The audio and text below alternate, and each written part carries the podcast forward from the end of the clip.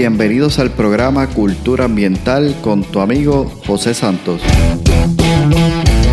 Un podcast diseñado para profesionales del control de plagas, dueños de negocios y personas que buscan soluciones y sobre todo un ambiente saludable, seguro y libre de plagas. Buscamos expandir nuestro horizonte y provocar una nueva manera de pensar y tomar acciones enfocadas en cuidar la vida y el medio ambiente. Prepárate, juntos seguiremos haciendo avanzar nuestra industria. Hola, ¿qué tal? Bienvenidos al episodio de hoy. Gracias por estar en sintonía una vez más del podcast, su programa Cultura Ambiental. Te doy las gracias por conectarte el día de hoy. Hoy tenemos una entrevista muy esperada por muchos y muy esperada por mí en el proceso para poder ser grabada. Hoy realmente tuve la oportunidad de entrevistar a un gran maestro para mí, una gran persona, un gran ser humano y que ha impactado mucho y ha tenido mucho que ver en lo que es el desarrollo y el proceso de lo que es la industria de control de plagas en Puerto Rico. Te invito a que escuches esta entrevista con Hipólito Ofarril. Así es, hoy tenemos a Hipólito con nosotros después de mucho tiempo de estar en comunicación, compartir con él de qué realmente se trataba este, este gran proyecto del podcast Cultura Ambiental, luego tal vez de haber escuchado varias de los episodios y varias de las entrevistas que estuve haciendo con otro de, sus colegas y compañeros, accedió muy, eh, digamos, de manera eh, alegre y con mucho entusiasmo, así por lo menos lo sentí, de compartir con nosotros la entrevista que hicimos eh, y tuvimos a bien grabar hace unos días para poderla hoy compartir con ustedes aquí en el podcast. Yo me siento muy contento porque recuerda, una de las cosas que queremos transmitir en el podcast y que yo quiero transmitir en el podcast es la perseverancia. Hipólito, te doy las gracias por compartir con nosotros, por venir hasta aquí y contarnos tu experiencia y cómo, ¿verdad?, has impactado a la industria del control de plagas en Puerto Rico. Y cómo incluso todavía hoy día sigue desde tus consultorías y las llamadas que se te hacen, aportando a que la industria continúe siempre hacia adelante. Así que para mí ha sido un gran honor tenerte en este episodio de hoy, hacer esta entrevista. Disfruté mucho no solo grabarla, sino también incluso preparándome para ella, haciendo las preguntas. Ha sido una de las entrevistas que tal vez eh, mayor reto me ha, me ha dado porque se trata de entrevistar a una, una persona con gran conocimiento. Y cuando quieres hacer las cosas bien necesitas prepararte y eso fue lo que estuve haciendo durante un largo periodo de tiempo, buscando qué preguntas podemos hacer que sean importantes, qué preguntas eh, hacer que provoquen una respuesta eh, realmente de mucho valor y de mucho contenido. Disfruté la entrevista y disfruté mucho más el poder compartir en algunas ocasiones que hablábamos por teléfono, por email. Realmente el proceso lo he disfrutado mucho. Así que te doy las gracias, Hipólito. Espero que en un futuro podamos conocernos, ¿verdad? Personalmente, aunque en algún momento nos hemos visto en alguna de las educaciones continuas, pero ya conocernos, ¿verdad? De, de, de tú a tú en este, después de este proceso. Y, quiero invitarte a ti que estás escuchando esta entrevista, primero a que la escuches en su totalidad, segundo a que prestes atención a los detalles que Hipólito comparte con nosotros, porque yo siento que detrás de toda esta entrevista realmente no es una entrevista más, sino es un llamado a la acción. Y de ahí te dejo a que escuches la entrevista para que realmente veas si es que es algo que yo sentí, ¿verdad? Como un llamado hacia la acción y a ser responsable en ciertas áreas o simplemente es algo, ¿verdad?, que está dentro de mí. Aprovecho esta oportunidad para compartirlo contigo, pero estoy seguro que no, que realmente es un llamado a la acción a cada uno de nosotros los profesionales de control de plagas, especialmente dentro de la industria de Puerto Rico. Te dejo con la entrevista. Regreso contigo al final para algunos comentarios y espero que la disfrutes tanto como yo la estoy disfrutando. Comencemos. Saludos Hipólito, bienvenido al podcast Cultura Ambiental. Gracias por la oportunidad de darte cita acá y compartir con nuestra audiencia. ¿Cómo te encuentras el día de hoy? Todo bien, todo bien, José. Muchas gracias por invitarme a este fabuloso medio de, información tan valioso. Gracias, gracias. Eh, realmente ha sido, ¿verdad? Yo estuve revisando nuestra comunicación y llevamos varios, varios días coordinando el podcast, pero más que nada varios años eh, en comunicación y, yo miraba y decía, wow, desde el 2018 eh, le habría escrito a Hipólito con la idea de que quería desarrollar algo. No sabía qué era en ese momento y bueno, finalmente se dio a través de este podcast. Así que te doy la bienvenida oficialmente al podcast y sé que hoy va a ser una entrevista de, mucho agrado y de mucha información valiosa, mucho contenido para toda nuestra audiencia. Me gustaría comenzar preguntándote y que nos cuentes quién es Hipólito Ofarril, qué preparación tiene, experiencia, por qué decide por la carrera que escogió, todo aquello que quieras compartir con nuestra audiencia sobre quién eres. Sí, pues quiero añadir que, hacía tiempo que no, que no hablaba este, eh, a los exterminadores y al público en general. Este, yo me retiré del, del Servicio de Extensión Agrícola en 1900 en el 2013, pero seguí trabajando a Honoren hasta el, hasta el 2018, dando los cursos. Y hace tiempo que no me comunicaba con, con, con mi audiencia y por eso estoy emocionado que hoy comienzo otra vez otra, otra, otra etapa en mi vida de comunicarme otra vez con lo que hacía muchos años atrás. Este, yo soy natural de Trujillo Alto. A los de Trujillo Alto le dicen los arrecostados. De hecho, hay un maratón que se llama el Maratón de la Recostado. Este, pero cuando tenía 17 años me vine a estudiar a Croen, que es Mayagüez, el Centro eh, Educativo de Oportunidades Educativas de Mayagüez, Croen. Y me quedé estudiando en el Colegio de Mayagüez, hice la maestría, me casé. Y hace, desde 1971 vivo, vivo en Mayagüez, aunque mi familia está en, en Trujillo Alto, toda mi familia, excepto mi esposa y mis hijos que son, que son mayagüezanos. Como le dije, estudié, estudié agronomía, este, luego seguí la maestría en, en protección de cultivos, eh, eh, que es una otra cosa que control de plagas en la agricultura, y se comencé a trabajar en el servicio de extensión agrícola. Y pues, como, como dije, vuelvo y repito, me quedé, me quedé en el colegio y me jubilé de ahí en el 2013. Y luego eh, hice un, doctorado en entomología en la Universidad de Penn State y, y siempre he estado a cargo desde el 1982 me hice cargo del programa de certificación de usuario de plaguicidas de uso restringido. O sea que ese, ese despertar por, por las próximas carreras que hizo, despertó, digamos, en Croen o desde joven ya venía con una inclinación por, esta, por estas disciplinas?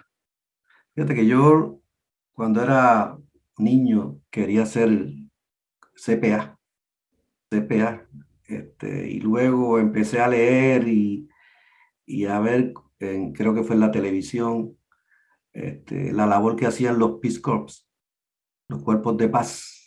Y entonces cambié a, que, quería ser agrónomo para irme, para irme a trabajar con los Peace Corps. Este, por eso estudié ciencias agrícolas. Pero después cambiaron, después que estaba estudiando allí, se cambiaron los planes, me, este, me enamoré, me casé y ya no, no, no logré el sueño, lo que este, quería hacer. Y después también vi que uno cuando es joven es muy soñador, ¿no? Y después ve la, más la realidad y ve que eso no, es, no era posible para mí este, lo que quería este, participar de los Peace Corps. Claro, claro. Pero definitivamente ha hecho un gran impacto, ¿no? En lo que, en lo que escogió y su, su carrera y, y, la industria de control de plagas. Incluso ha logrado hacer investigaciones y algunas publicaciones. Háblanos sobre eso. Pues yo quiero decir que, como le había dicho, que en el 79 comencé a trabajar en el Servicio de Extensión Agrícola como agente agrícola y para introducir en, en Puerto Rico el manejo integrado de plagas en, la agricultura. Tal vez fui el, el, primero que se puso, porque asistí a un proyecto federal para eso y me encargaron a mí ese proyecto. En el 1982, eh, el, programa educativo de certificación de uso de pesticidas se quedó sin coordinador y me asignaron a mí la coordinación de ese, de ese proyecto. Eh, este proyecto fue creado y auspiciado por la Agencia de Protección Ambiental, que mejor conocemos como EPA, en 1977, a nivel de todo Estados Unidos. En este programa, el Servicio de Extensión Agrícola y tiene la, la misión de educar y también de, de, dar los exámenes, ¿no? Y el laboratorio agrológico que pertenece al Departamento de Agricultura la, es quien otorga la certificación y fiscaliza el laboratorio agrológico es quien representa a la EPA y a la EPA y como dije, la, que tiene la misión de fiscalizar y, y el SEA solamente de educar, pero muchas personas confundían esa, esa, esa estrechez que había entre extensión agrícola y, y, el y el Departamento de Agricultura y se creían que era la misma agencia.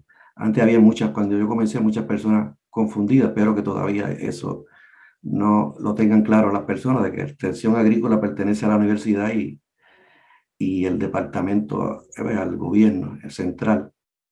Prácticamente en todo Estados Unidos, la agencia que certifica los usuarios de pesticidas también tiene a su cargo otorgar la licencia de exterminación. Aquí en Puerto Rico, el departamento otorga la certificación de, comercial y el departamento de, de, salud otorga la licencia de exterminación. Como ya dije, allá en, Estados Unidos, prácticamente todos los estados la misma agencia es la que otorga la, certificación de usuario de pesticidas y más la de licencia de exterminador. Eso muchas veces le complica, complica algo más aquí en Puerto Rico. Eh, estoy, estoy, estoy diciéndoles cómo, cómo llegué a, las publicaciones, con la historia antes de, de comenzar a, a, trabajar en publicaciones. Precisamente en 1987 ocurre un accidente muy lamentable. Un exterminador aplicó un gas fumigante en un apartamento de un condominio. Como resultado murieron, murieron dos ancianos en, en el apartamento que estaba debajo del, del condominio, del apartamento tratado. Se formó tremendo revuelo y la fortaleza pidió explicaciones y recomendaciones. Como secuencia, el Departamento de Salud creó un comité especial para encontrar soluciones y recomendaciones. Yo fui miembro de ese comité. Este comité lo presidía don Alfredo Castabeles, que era el director de salud ambiental y venenos comerciales de aquella época. Estamos hablando de 1987. Doña Arlín González, que era la directora del laboratorio agrológico. Don Juan Angulo, quien era el principal distribuidor de pesticidas para los exterminadores. El doctor Carlos Rosario, que muchos de ustedes lo conocen, ¿no? Eh, todavía sigue activo en el Colegio de Mayagüez como, como profesor de entomología. El señor Nigel Muñoz, que era presidente de aquel momento de la Puerto Rico Pest Control Association, un ayudante de, de Castabeles, y este servidor. En aquella época la certificación de categoría 8A solo requería estudiar el manual de, control de plaga en estructura y aprobar el examen. No había adiestramiento ni curso corto. Así estaba establecido desde 1977, cinco años antes de que yo asumiera la coordinación del programa. En ese comité sugerí crear un curso corto intensivo para los aspirantes de la categoría 8A. El comité aprobó mi, idea y los departamentos de Agricultura y, Salud lo incorporaron en sus requisitos eh, como, una, como una orden administrativa.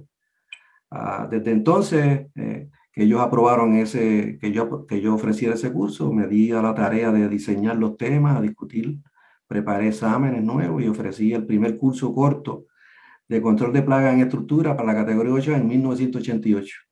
El doctor Carlos Rosario estaba conmigo, me ayudó en los, primeros adiestramientos. Eh, también, como no había fondos suficientes para equipos, materiales y viajes para este curso nuevo, solicité al director de extensión agrícola cobrar por este curso corto y lo aprobó. Así que fue la primera vez que el Servicio de Extensión Agrícola le llegaban fondos externos de esta forma, ya que todos los cursos eran gratis. El costo aproximado, creo, si no me equivoco, eh, era de 25 dólares por persona, ¿no?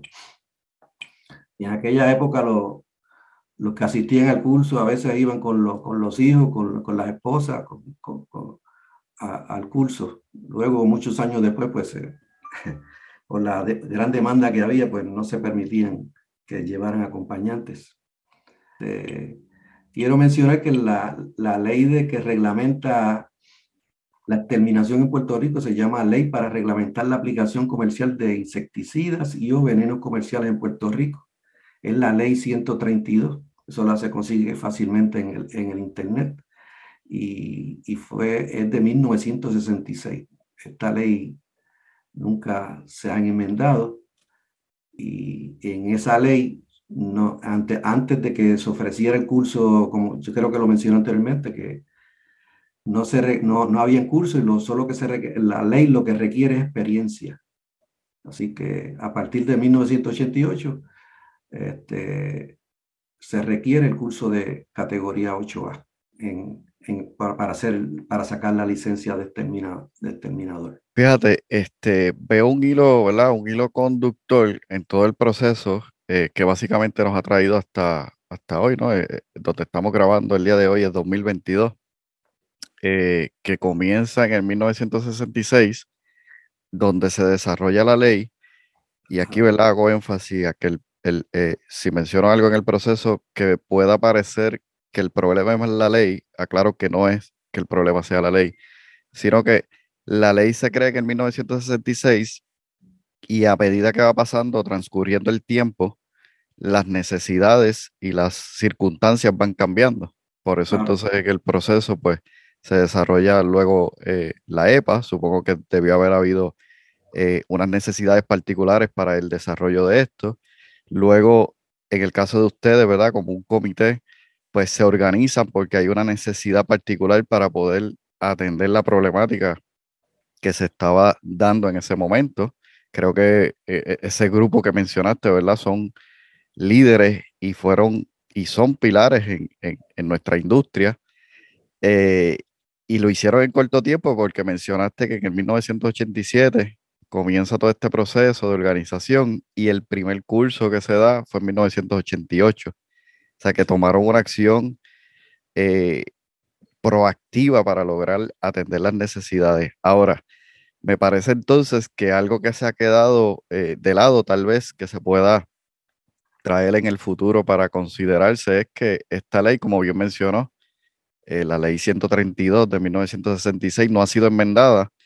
Tal vez las necesidades que tenemos nosotros hoy, ¿verdad? Como industria, eh, nuestro ambiente, nuestro ecosistema, tal vez hasta de, evaluar el, título que se le dio a esta ley, tal vez requiera ser este, evaluada. ¿Qué, qué piensa con relación a eso?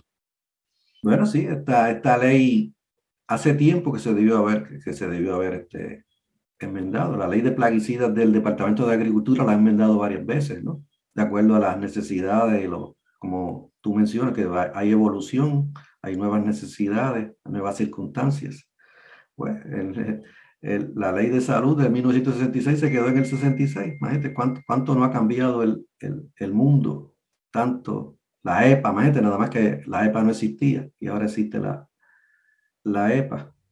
Y cuántos reglamentos tiene la EPA, cuántas cosas han cambiado. Está, está demasiado de, de, de, ¿cómo es? de de antigua esa, esa ley, ¿no? Este, seguramente hay que, hay que retomar. A lo mejor lo que necesitamos es un grupo de líderes que, al igual que ustedes, asumieron en aquel momento, ¿verdad? Ese, ese reto y, y bueno, eh, nos organicemos de manera tal que podamos lograr este, hacer algo formar y, correctamente para lograr un, cambio. Esto, ¿verdad? Lo hago a modo de, de, llamado a nuestra, a nuestra audiencia, porque sé que dentro de nuestra industria hay muchos profesionales, todos somos profesionales de control de plagas.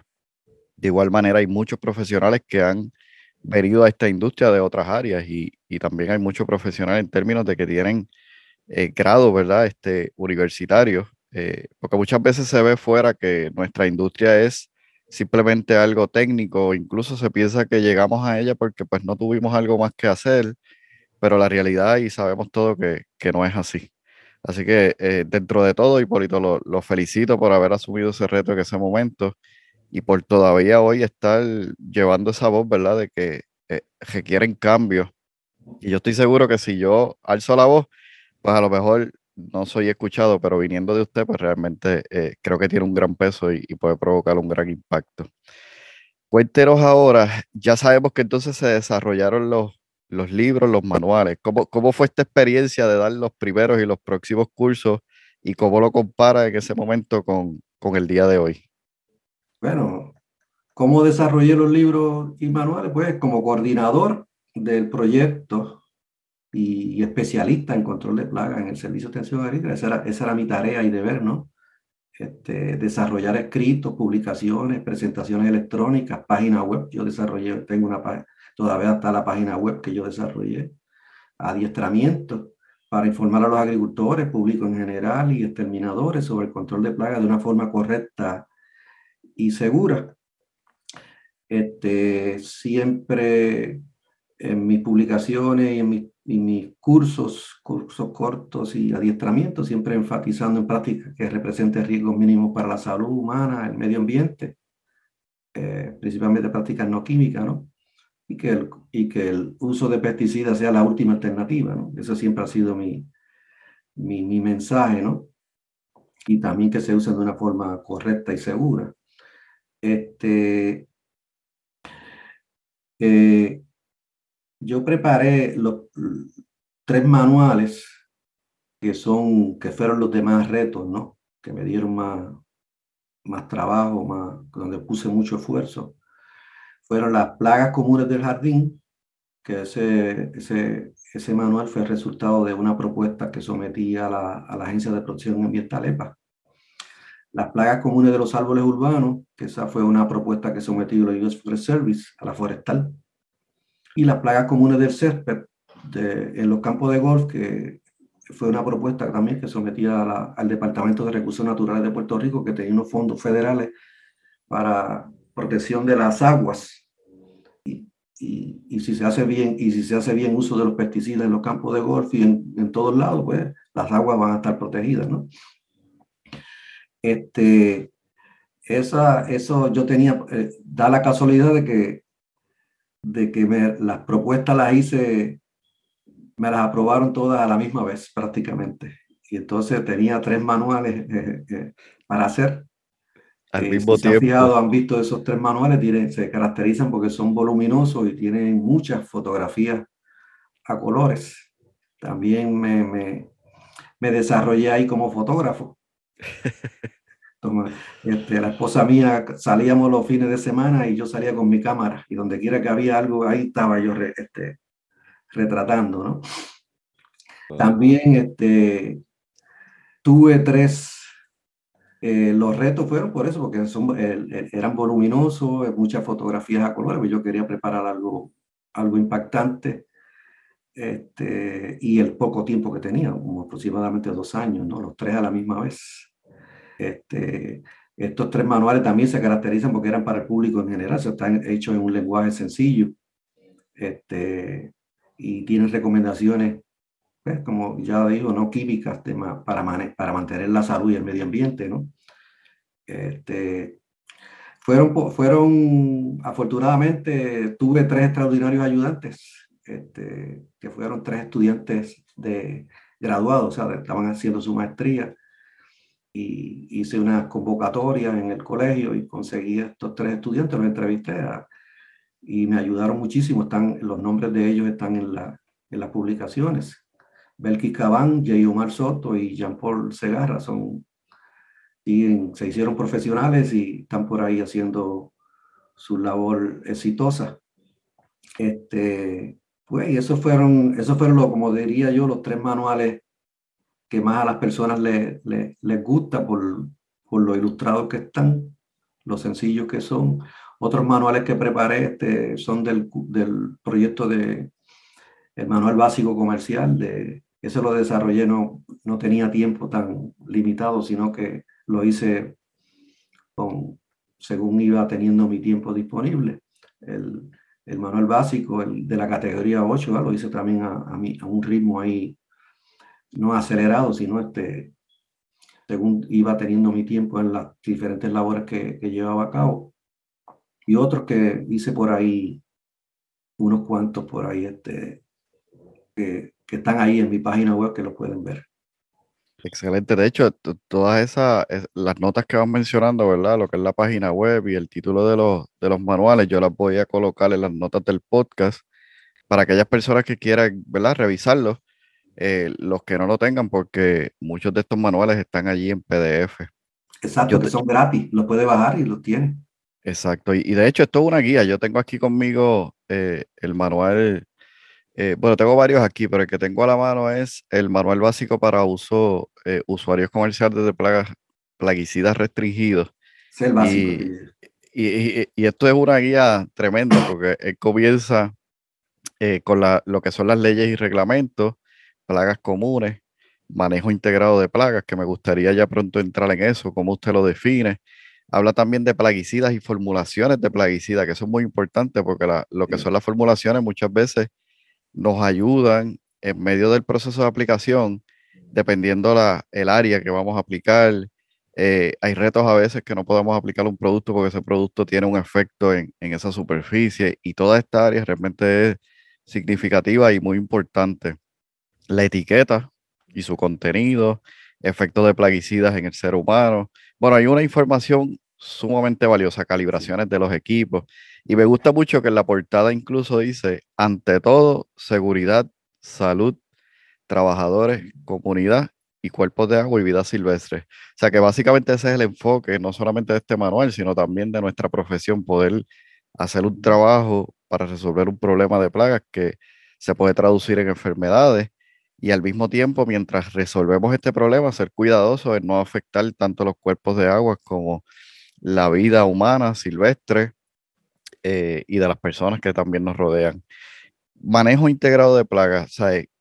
¿Qué es y cuán importante es para nosotros como profesionales de control de plagas? El, el manejo integrado de plagas es una forma inteligente de, de, controlar ¿no? La, las plagas, no fueron un método, un approach, un enfoque inteligente, es proactivo no es mayormente reactivo. Se supone que, que, el control de plagas sea proactivo, o sea, que usted anticipe problemas. ¿no? En el manejo íntegro de plagas se monitorea con frecuencia para evitar el desarrollo de problemas de plagas y, se, y, se, inspecciona. ¿no? Se monitorea y se inspecciona. Para, para, es una forma proactiva ¿no? de, de usted anticipar los problemas. Y de hecho, a, a, a, un exterminador, como yo siempre decía en el curso, a usted le pagan, se supone que, al exterminador le pagan, le paguen para que no, para que, para que evite los problemas de plagas, no para que, no para que controle los problemas de plagas, sino se le paga como el que al médico. Al médico, yo voy al médico para que, porque muchas veces porque uno tiene un problema, pero también es para que el médico le anticipe a uno los problemas, ¿no? Para que no los vuelva a tener. Yo, yo pienso que hay una fase inicial, ¿no? Por ejemplo, el ejemplo del médico, pues tal vez inicialmente vas al médico porque tienes un problema, pero luego que ese problema ya se va resolviendo en, la medida que él va tratándote, puede ser que vayas al médico cada año, cada seis meses, de acuerdo a la frecuencia que se establezca, precisamente para eso, para que no vuelva a suceder un problema como el que, como el que te trajo al, al médico, y es el caso nuestro igual. Exacto. Y ahora que yo que pasé yo que tengo los programas de esos Vantage, ya llegué a la edad de, de, de tener eh, seguro social y tiene el Medicaid. Este, los planes médicos ahora entendieron eso y entonces se pasan, se pasan ya, llaman a uno. Usted, le, usted no se ha hecho tal, eh, no ha ido al médico, no ha hecho tal análisis, tal laboratorio. O sea, los planes médicos ahora llaman a los pacientes eh, a, los adultos mayores que tienen que ir a hacerse tal laboratorio para eso mismo, para, para evitar que se enfermen. Eh, claro, los padres médicos lo hacen por... Sí, evitar, evitar tener que desembolsar más Exacto, porque después si, la persona se le, se le ocurre o tiene que ir a una, a emergencia, a un hospital, pues le cuesta más caro. Sí, sí. Pero están actuando de manera proactiva, que es lo que Exacto, menciona de, proactiva. a uno le conviene. Claro, sí. Le conviene, pues eso de esa misma forma, pues al que le paga un exterminador o por, por su servicio, pues le, le conviene que no hayan problemas de plaga, ¿no? A, a todo el mundo, ¿no? Eh, eso es lo que muchas veces en Puerto Rico no, no, no, no se entiende, que, que uno paga porque, como un seguro de cáncer, ¿no? Que uno paga un seguro de cáncer no es para que le dé cáncer, para, uno espera nunca que lo, que lo cobrarlo. Sí, sí, sí. Que no le bien, este, así mismo se, supone que sea un, los servicios de exterminación de que, de que proactivo, de, ¿no? de, de anticipar los problemas. Claro, definitivo. Este, en, un, en, un, programa de manejo de plagas se promueve se corrigan, que se corrigan esas condiciones que favorecen eh, que haya un problema de plaga, ¿no? Y, y, si es necesario, entonces se aplican los, los pesticidas, ¿no? Se supone que en un, en un todo, los, en todo control de plaga, todo exterminador, todo programa que sea de control de plaga, incluya infecciones frecuentes, ¿no? Porque es la forma de tú saber qué es lo que está pasando. Si yo no hago una inspección, si yo voy a, que hay un problema de, me llaman a un edificio que tiene problemas de cucarachas, si yo no hago inspección, no voy a saber de por qué es que hay el problema de cucarachas, no tengo que hacer una inspección. ¿no? Y como siempre yo decía en, en los cursos, ¿cuál es la herramienta más importante para hacer una, una, una inspección? La, herramienta más importante es una, una linterna. Una linterna, correcto. Exacto, y yo se, se le decía, un exterminador, si usted ve un exterminador que no tenga, que no tenga linterna, quiere decir que no va a hacer una inspección. Porque la, eh, la, las plagas que, principales, cucarachas, hormigas, este, muchas, muchas de ellas y otras más, están en sitios oscuros y escondidos. Pues, para, tú ver, para uno ver, tiene que necesitar una, una flashlight. Tiene que identificar correctamente las plagas ¿no? para saber el, el método de control que va a establecer. El saneamiento hay que enfatizarlo, ¿no? reducir alimentos, agua y refugio de las plagas también atacar las plagas en sus refugios criaderos, ¿no? Sí, por eso hay que identificar correctamente la plaga, ¿no? ya uno sabe de antemano, por eso es importante la educación, ¿no? Hay que saber si, la, si es la cucaracha alemana, saber dónde que está, si es la cucaracha americana, dónde está. Combinar diferentes métodos, no depender de uno, de, de uno solo, ¿no? De hecho, el, el, el, el manejo integrado de plagas este, surgió porque antes de, surgió para allá para los 70 y algo y 80, porque los plaguicidas se descubrieron en, el, DDT, el, primer, el primer insecticida moderno se descubrió en el 39, 1939, y desde los 40, bueno, fue el DDT, se empezó a usar eh, intensivamente y extensivamente, ¿no? Y empezaron entonces a surgir los, los órganos fosforados, los calvamatos, y antes de, lo, de los 40, de los 1940 y los 1950, los agricultura usaban otros métodos de control, ¿no? Y cuando surgieron estos, estos productos nuevos, como el DDT, que eso era, mata, eh, las plagas hacía millones de años, ¿no? Miles de años que nunca así. Eh, el DDT mataba todo y los, y los primeros insecticidas mataban todo porque las plagas eh, era la primera vez que se usaban, ¿no? Entonces se, se, creía que todos los agricultores, valgan, si con eso mata, mata, ellos no tenían que hacer nada, todos los trabajos que pasaban antes, los métodos no químicos, los suspendieron. Y usaron el DDT y, los otros productos nuevos. Y se olvidaron de, lo, de las prácticas no químicas y se cambió de la noche a la mañana de, a un control químico prácticamente total y, y como aplicaban el DDT o cualquier otro producto y y mataba todo, ¿no? Se quedaba limpiecito toda la, cosecha, la siembra. Pues, eh, pero ya a los ocho años, o antes de los diez años, ya las plagas habían desarrollado resistencia al DDT y, a, los, y a los productos, a los principales productos nuevos, este, órganos forados, los primeros que se hicieron.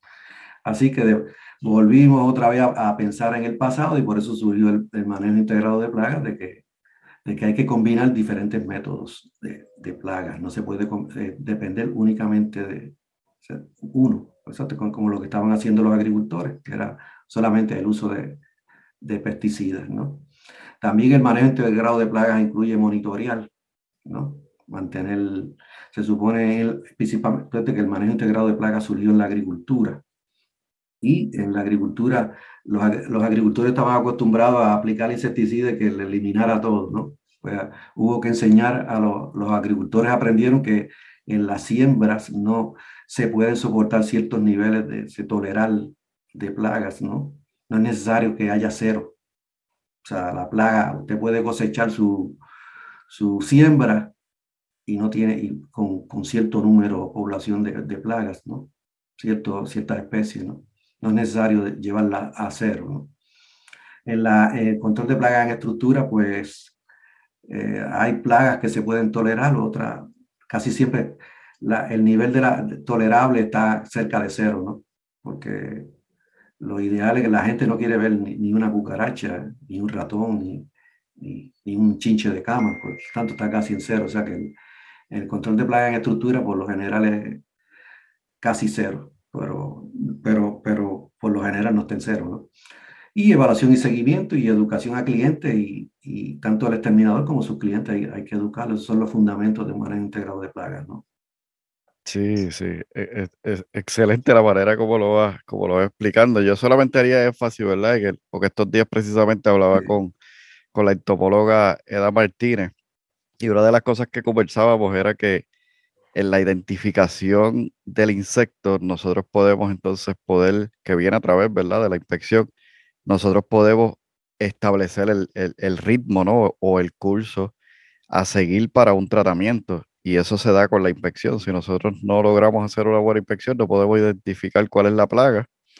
Y en algunos casos podemos estar incluso trabajando con algún insecto que sea beneficioso ¿no? Eh, eh, dentro de una cadena alimenticia y que tal vez hasta nos esté ayudando en lo que es el control de plaga. Entonces, las aplicaciones, ¿verdad? Como mencionó que sucedió eh, en esa época con el DDT, pues eh, desmedidas pueden provocar que incluso productos que nosotros tenemos hoy día, que son excelentes por su formulación, por su ingrediente activo, por el modo de acción, pues terminen convirtiéndose tal vez en productos que hasta pueden ser retirados del mercado por el, por el hecho de que no han sido utilizados adecuadamente.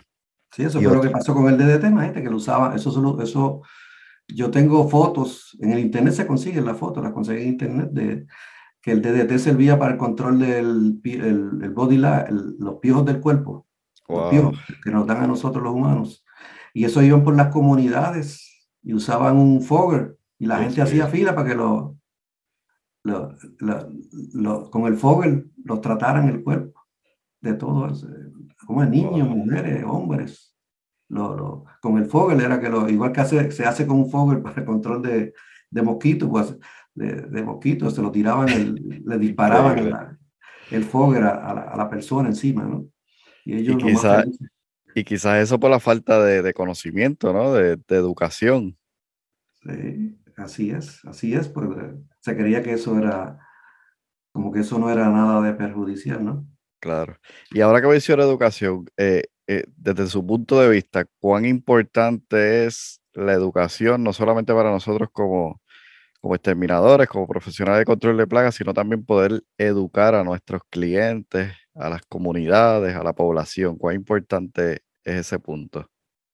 Bueno, la, la educación es, el, es la base para, para tantas cosas, ¿no? Este, la como ya lo mencioné, la educación no es, tan, eh, es muy importante para el, para el profesional de control de plagas, ¿no? Porque entonces no, no sabría si, si, el, si el si el exterminador no se educa, pues no, no utilizaría los fundamentos del manejo integrado de plagas, ¿no?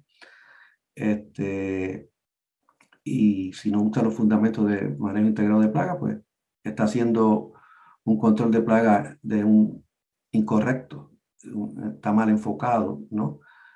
Este, y, Incorrecto o deficiente, porque seguramente pues no va, no va a dar los resultados. Y algo que sucede es que si no da resultados, aumentamos ¿verdad? la cantidad de, de plaguicidas porque pensamos que ahí es que está el problema y muchas veces no es, no es la solución. Eh, tendemos a utilizar soluciones que aumentan el problema, ¿no? Este, y ahí es donde fallamos muchas veces. Este, por eso la pregunta, ¿verdad? De la educación, para entender que la educación es, es la base y es el fundamento.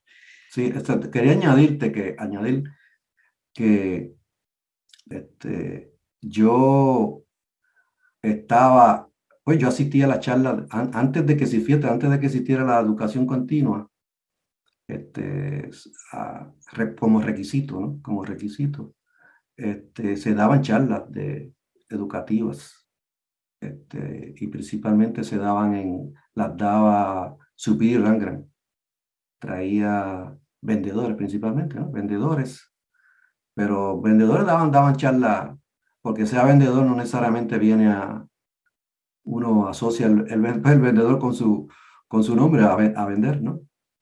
Este, pero los vendedores educan también, tienen su parte educativa. Muy buena.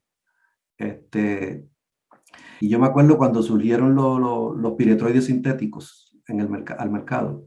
Eh, para los, a por los 70 y los 80 lo que habían eran, eran organofosforados, productos organofosforados, insecticidas organofosforados y calvamatos. Y entonces surgió este grupo nuevo de piretroides sintéticos, que los piretroides sintéticos son parecidos a la piretrina, que son naturales, pero los piretroides son parecidos a la piretrina, pero son, son sintéticos, son manufacturados, son artificiales, en el laboratorio los hicieron. La piretrina nadie las hace, la piretrina la sacan de, los crisantemos, ¿no? de unas plantas. Y entonces ellos decían a los exterminadores, la charla decía, por favor, no me usen, no me usen el, los, el piretroide que estarían ellos vendiendo, ¿no? que fuera. No me lo usen muy seguido, muy frecuente, porque si no las plagas me van a desarrollar resistencia y entonces yo no, no, no, no, le, no, el producto mío ya no, no va a ser útil. Así lo, en la charla lo, lo, decían, no, por favor, no me lo usen este, con frecuencia, usen, rótenlo con otros productos. Claro, claro.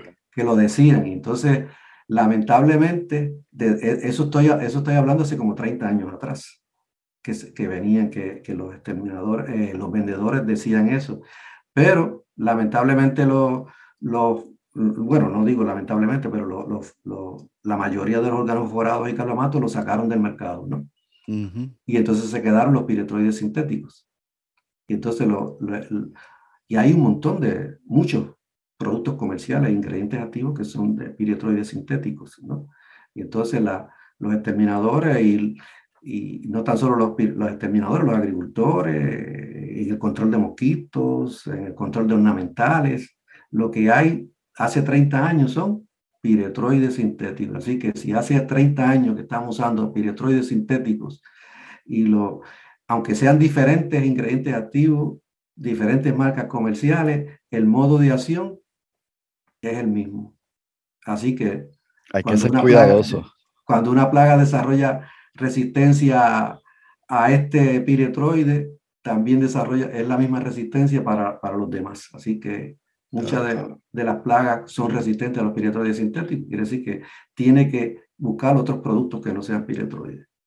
Sí, y ahí es donde se, se resalta también que la educación es importante por el hecho de conocer nuevos productos, modos de acción, con diferentes ingredientes activos, porque hay que estar al día. De lo, de lo contrario, lo que estaríamos haciendo es provocando que nuestra industria vuelva a suceder lo que ya ha, mencionado que ha ido sucediendo con, con los órganos fosforados y, y todo este tipo de, de, cambios que hay que hacerlo por el bienestar lo, de, de, nuestro medio ambiente y, y, de la salud, que es parte de nuestra responsabilidad, definitivamente. Si hablamos del profesional de control de plagas, desde su punto de vista, ¿cuán importante es en la sociedad? Bueno, la, yo veo al exterminador al profesional de control de plagas como al médico, ¿no? Que como, como todos nosotros, o principalmente como los que tienen la edad mía ya, este, tienen que tener un, médico de cabecera, ¿no? Médico primario. Y, y, o en la familia tienen un médico, que es como que el, que el médico que, le, que atiende la, los diferentes problemas que tiene uno, los hijos, la esposa, y si tiene un problema que él no puede resolver, lo refiere a un especialista o sabe más o menos cómo es el problema, te sabe a qué especialista referirte, ¿no? Pues así mismo lo veo yo que sea un exterminador, como que el, el médico es el, el, que cuida la salud de, de, nosotros, pues, y el, y el exterminador es el, el profesional, el médico es el profesional que cuida de la salud de nosotros y el exterminador es el profesional que cuida de la, de la, de la salud del, del, edificio, de la estructura, de la salud del, de la condición que debe estar la, la, estructura en cuestión de plaga, ¿no? Porque la, las plagas, las enfermedades a nosotros nos las causan hongos, bacterias, virus, ¿no?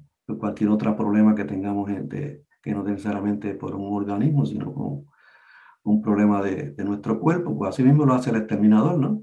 la, el problema es que vayan a causar las cucarachas, las hormigas, los comegenes. Este, y también las condiciones que, si hay, como ya había mencionado, si hay un problema de cucaracha en algún lugar, es porque hay unas condiciones que están favoreciendo que haya cucarachas. Y hay que, hay que atacar primero a esas condiciones que conducen a que haya el problema de, de cucarachas o de hormigas o de comején. Bien, eso es como hace poco que yo sigo activo, me llaman, ¿no? Porque averiguan de que cuál es mi especialidad y me, me llaman y yo hago de vez en cuando una que otra consultoría.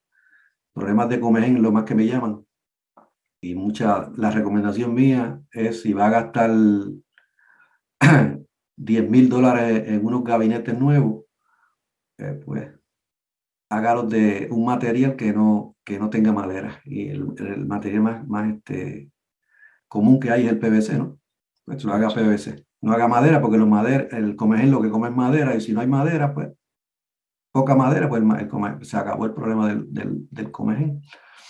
Y también este, el exterminador debe de, igual que el médico, no, no, nos orienta y nos, nos educa, nos habla con nosotros qué debemos comer, qué no debemos comer, qué debemos hacer, qué no debemos hacer. Pues eso mismo debe de hacer el exterminador ¿no? con, con sus clientes, orientarlo, ¿no? educarlo. Por eso que la, la, la ley de la, la licencia de exterminador la otorga el Departamento de Salud, porque es como el exterminador es como, es como una, una extensión del Departamento de Salud. Así que ustedes son como, como una APP, yo una APP del Departamento de Salud, los exterminadores, ¿no? Lo que no puede hacer el Departamento de Salud, pues lo hacen los exterminadores, ¿no? por eso, lo, o sea, que educar a la gente, ayudar a controlar las plagas, así que el exterminador le tiene mucha importancia, ¿no? Pero tiene que ser una persona que, que oriente y eduque, se mantenga educado para poder educar, o sea que para yo, aún yo con el doctorado, para, y para yo estar aquí hablando contigo y con los que nos escuchan, yo me paso leyendo y estudiando, no paro, no puedo parar porque si no, como el, el, la tecnología está cambiando tanto y tanto y la, la, información que uno tiene que mantenerse al día leyendo y, y, y de control de plagas hay mucha información en internet, en los libros, el libro de Malice, el Handbook of Pest Control, que se, muchas veces se le dice la Biblia del control de plagas, eh, aunque la mayoría de las versiones están en inglés, pero hay versiones en, en, de las ediciones están ahí en español.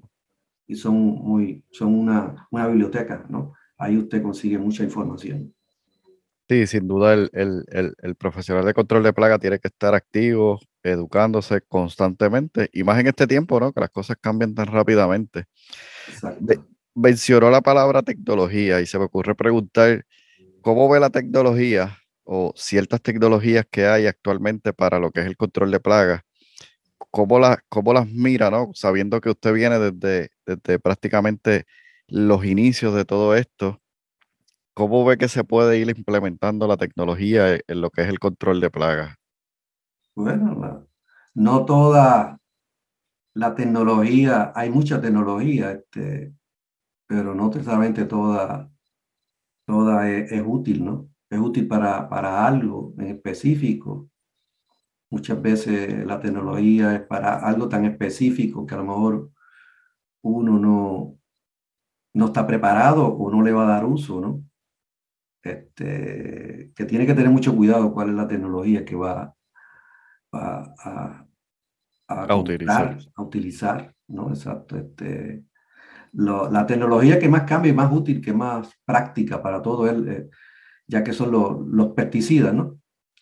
Lo, la, usar diferentes grupos, estar pendiente a los diferentes grupos de pesticidas que salen por la, por la, para, para evitar el desarrollo de resistencia, este, nuevas trampas que hayan, que usted las vaya a usar, este, estar pendiente a eso, ¿no? A formulaciones nuevas de los rodenticidas, de los insecticidas, exacto, que tiene que estar pendiente cuál es la que le conviene y cuál usted puede usar y cuál y, que se aplique y que la pueda usar en lo en el lugar que usted que usted tiene va, va, va que, tiene que resolver un problema o evitar un problema. Claro, claro. Sí, que cada tecnología va a tener su uso, ¿no? Y a veces pensamos en tecnología como algo complicado o algo muy elaborado, sofisticado, pero si miramos atrás, un martillo es tecnología y lógicamente pues nos ayuda para, para desarrollar cierta actividad, pero no utilizaría yo un martillo para poner un tornillo. En ese caso necesito otro tipo de tecnología. Entonces, poder, ¿verdad? Como que marcar qué, qué me funciona para qué, sería tal vez el, punto clave en, ese sentido. Y ahora que menciona el, tornillo, ahora vienen unos destornilladores eléctricos pequeñitos. Buenísimo. que son buenísimos, que lo puedes tener fácilmente en la cintura. Claro. Y las linternas, ¿no? Este, la linterna que vienen. Las linternas ahora vienen tipo, tipo LED, baterías recargables, USB, que las puedes. O sea, a, ese, ese, ¿verdad? ese concepto en términos de tecnología es lo que debemos aspirar para poder facilitar, porque supongo que si nos toca hacer una inspección y necesito retirar los tornillos, ese destornillador que acaba de mencionar me va a facilitar, o tal vez un taladro pequeño, ¿verdad? De batería. Eh, hay taladros que incluyen luces que nos permiten también, eh, a medida que vamos retirando los tornillos o lo que fuese, a poder también tener mayor visibilidad. Hay un sinnúmero de, elementos o herramientas que definitivamente nos, facilitan el, trabajo. Hipólito, eh, ya para ir finalizando, hay algunas preguntas que no quiero dejar pasar por alto y una de ellas es para una persona que esté construyendo un negocio eh, tal vez que haya comenzado hace poco o quizás comenzó, pero pues, su proceso ha sido lento en el, en el desarrollo. ¿Qué oportunidades o limitaciones tú ves que estas personas pudiesen tener y que debamos estar, en el caso de las oportunidades, aprovecharlas y en el caso de las limitaciones, pues prepararnos para, para ellas? Bueno, en la, el, cuando yo ofrecía los cursos de, de, de categoría 8A, este, yo siempre le decía a las personas que llegaban nuevos, ¿no? que ellos querían introducirse en, esta, en, esta, en esta industria. ¿no? Yo le decía, usted ha hecho un análisis de, económico de su negocio que piensa eh, establecer. Este, ¿Tiene clientes o posibles clientes para su negocio? ¿O ya tiene planificado cómo va a conseguir los clientes? Este, y yo, mientras estuve dando cursos, yo creo que yo le di a, yo creo que eran miles de las, que yo le di el, curso de categoría 8, o sea que actualmente en Puerto Rico no sé cuántas habrán este, licencias de, exterminador, este, vigentes, pero yo sé que son miles, miles que hay, o sea que el que esté nuevo y eh, nuevo y entrar a esta industria va tiene, encuentra una competencia bastante fuerte, ¿no? Que tiene que hay que competir bastante, ¿no? Tiene que diría yo, ¿no? Tiene que prepararse bien, que no hacer algo bien, tal vez diferente. O sea que tiene que, lo digo, que es un campo muy competido, ¿no?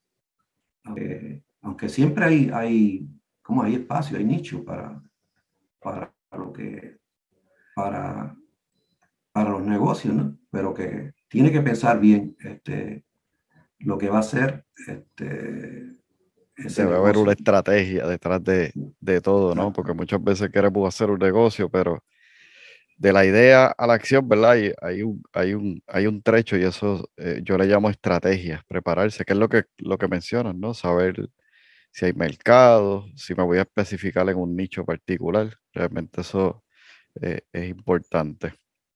¿Qué, le gustaría, ¿Qué le gustaría ver en las próximas generaciones de profesionales de control de plagas? Tal vez muchas personas jóvenes.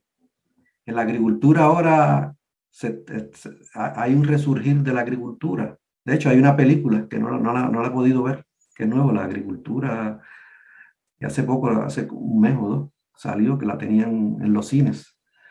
Eh, y es de, son de agricultores jóvenes.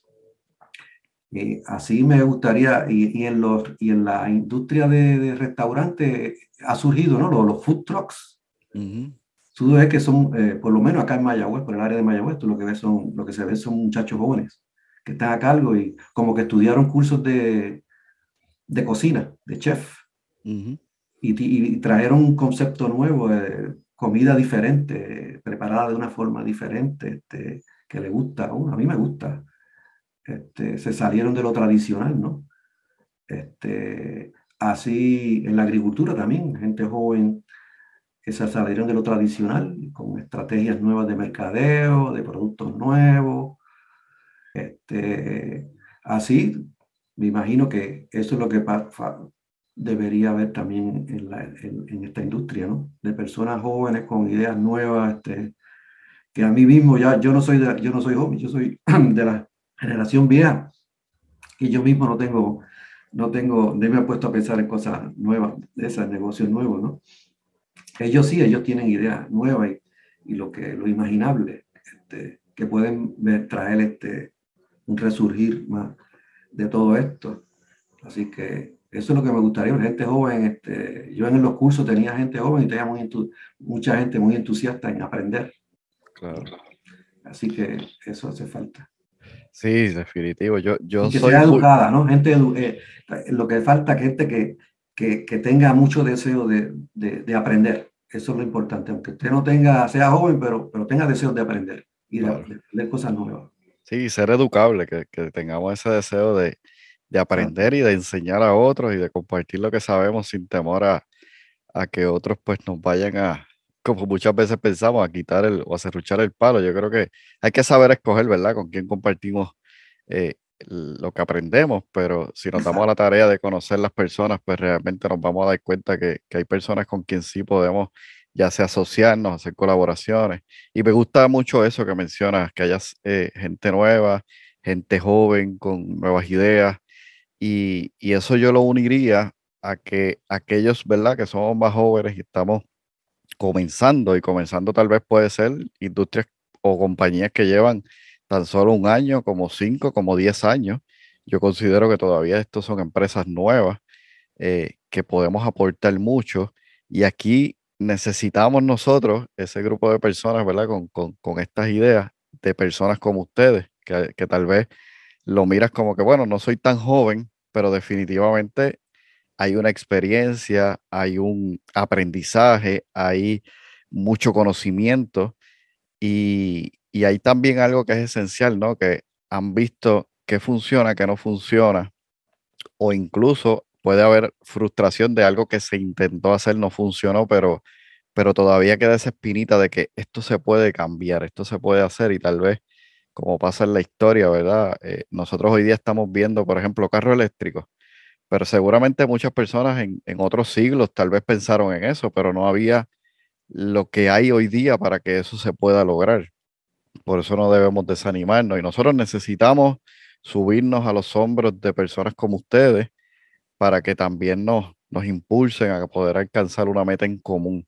Porque si logramos, o sea, si pensamos solamente en una meta muy propia, pues seguramente yo la alcance, pero ¿qué tal si hacemos un colectivo? Que fue lo que sucedió y comentabas al principio, ¿no?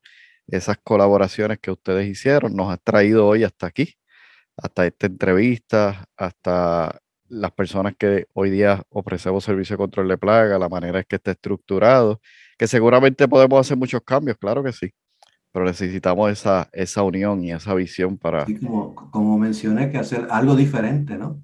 Algo diferente, correcto. Algo diferente, algo, algo que se me ocurrió ahora mientras tú hablabas es que, que en una ocasión yo lo, lo promoví, el control verde de plagas. Sí. El control verde, del movimiento verde. Este, el movimiento verde lo que se refiere a que hay, hay gente que no quiere que, que, tú, que tú le controles la plaga, pero sin aplicar pesticidas. Sí.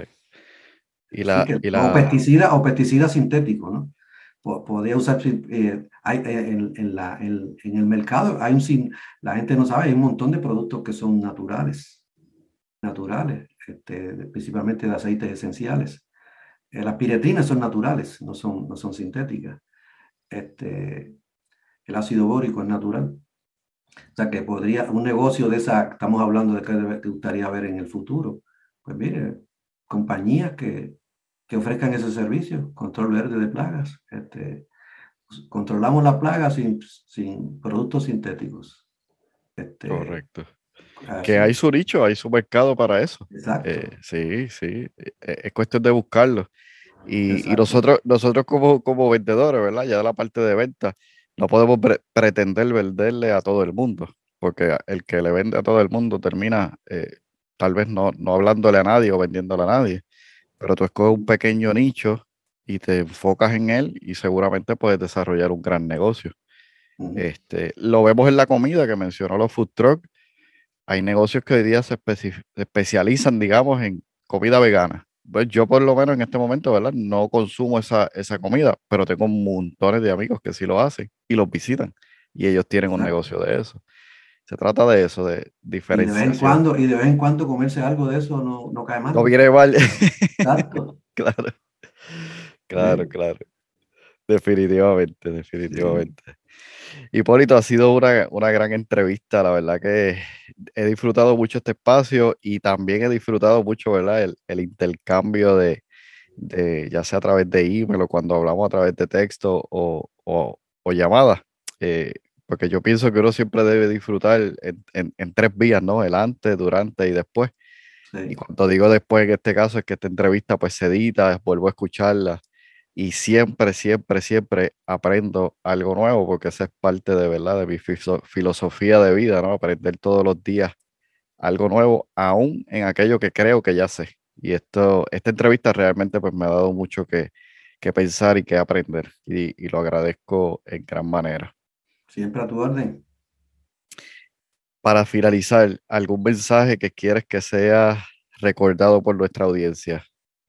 Bueno, yo lo siempre como empecé a trabajar, como mencioné en la, al principio, que comencé a trabajar en el 1979 para introducir el manejo integrado de plagas en la agricultura en Puerto Rico. Y después eh, me, me, seguí con el control de plagas en, la, en las estructuras, ¿no? en el urbano, en lo urbano, ornamentales y en las estructuras. Este, quiero pues que siempre llevo ese mensaje, que el manejo integrado de plagas es sea, sea aceptado, ¿no? sea puesto en práctica cada vez que haya un control de plagas. Si no lo, como dijimos, es proactivo, si no se usa el manejo integrado de plagas, si usted no tiene en su mente eh, enfocada en usar el manejo integrado de plagas, pues va a cometer errores, va a controlar las plagas de una forma que le puede traer problemas a usted o al, o al cliente o al medio ambiente. Este, que esa es como que no es una, una varita mágica, sino porque el manejo integrado de plagas tiene, eh, eh, tiene unos fundamentos, son, usted tiene que enfocarlo y usarlo, manejarlo, ¿no? ¿no? Este, los diferentes componentes de inspección, identificación de plagas, usar diferentes métodos, este, la educación y el uso de pesticidas como última alternativa. Esa es, eh, como última alternativa, ¿no? agotar los recursos no químicos antes, ¿no? si, es si, si, es posible. ¿no?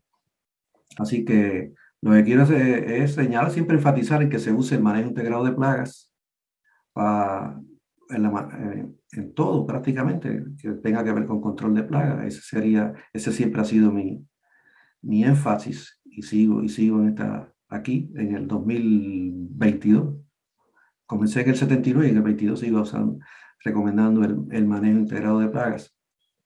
Hasta ahora es la mejor, la mejor alternativa, mejor solución, ¿no? mejor enfoque para controlar las plagas.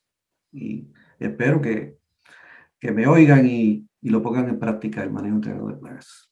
Excelente, así sé que va a ser, será, será puesto en práctica y, y, no porque solo lo dice, ¿verdad, Hipólito? Sino que también lo veremos en lo que es los resultados en, en nuestros servicios y, nuestra práctica día a día.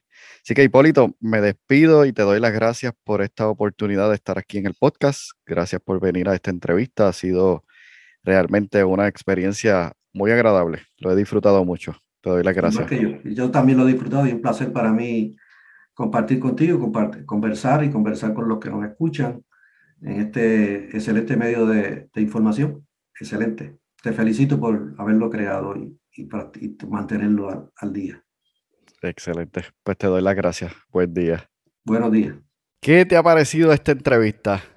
¿Cumplió tus expectativas? Yo me he disfrutado mucho escucharla nuevamente después de haberla grabado. Realmente es una gran oportunidad para conocer, número uno, sobre la industria de control de plagas y su historia, cómo comenzó. También es una gran oportunidad para nosotros ver aquellas oportunidades en las que nosotros podemos aportar. Me gustaría hacer un llamado, porque así lo dije al inicio, ¿no? Siento que hay un llamado dentro de este contenido que hemos compartido el día de hoy. Y el llamado es el siguiente. No te quedes sentado en las gradas. No te quedes sentado esperando a que alguien más haga algo que a ti te gustaría ver dentro de nuestra industria. Si escuchaste bien, Hipólito, junto con un grupo de pioneros, a los cuales felicito a cada uno de ellos, realmente pusieron su granito de arena desde su fortaleza, desde aquello que conocían, desde lo que podían hacer y lograron un gran, gran cambio en nuestra industria y gracias a ellos estamos nosotros hoy aquí incluso escuchando este episodio de hoy. Te invito a que comencemos a reflexionar y a pensar dónde podemos nosotros realmente, como lo hicieron ellos, aportar, organizándonos, uniéndonos, compartiendo conocimiento y expandiéndolo de manera tal que podamos lograr grandes cambios y como dice el inicio de este podcast, ¿no? Podamos seguir haciendo avanzar nuestra industria. Y realmente es la oportunidad para nosotros tomar acción y hacer aquello que podamos hacer en el lugar donde estamos, con lo que tenemos, para realmente hacer grandes cambios. Gracias Hipólito por esta gran entrevista. Gracias por compartir con nosotros tu historia. Gracias por compartir parte de lo que has estado haciendo e impulsando por nuestra industria de control de plagas en Puerto Rico. Aprecio mucho tu tiempo, aprecio mucho el conocimiento que compartes el día de hoy con nosotros. Y a ti que me escuchas, repite, repasa esta entrevista porque hay mucho contenido de gran valor en ella que nos permite poder seguir aprendiendo, creciendo y expandiéndonos. Nos escuchamos en el próximo episodio la próxima semana con una entrevista también muy inspiradora en la cual nosotros podemos vernos identificados cuando hablamos de soñar, buscar nuestras metas y alcanzar aquello que realmente queremos lograr en nuestro corazón con un solo objetivo en mente. Te veo la próxima semana y recuerda, juntos seguiremos haciendo avanzar nuestra industria. Has escuchado el podcast Cultura Ambiental. Para más información visita nuestra página web culturaambientalpr.com Allí encontrarás información sobre este tema y sobre otros temas de interés. Cultura ambiental, impactando la industria del control de plagas.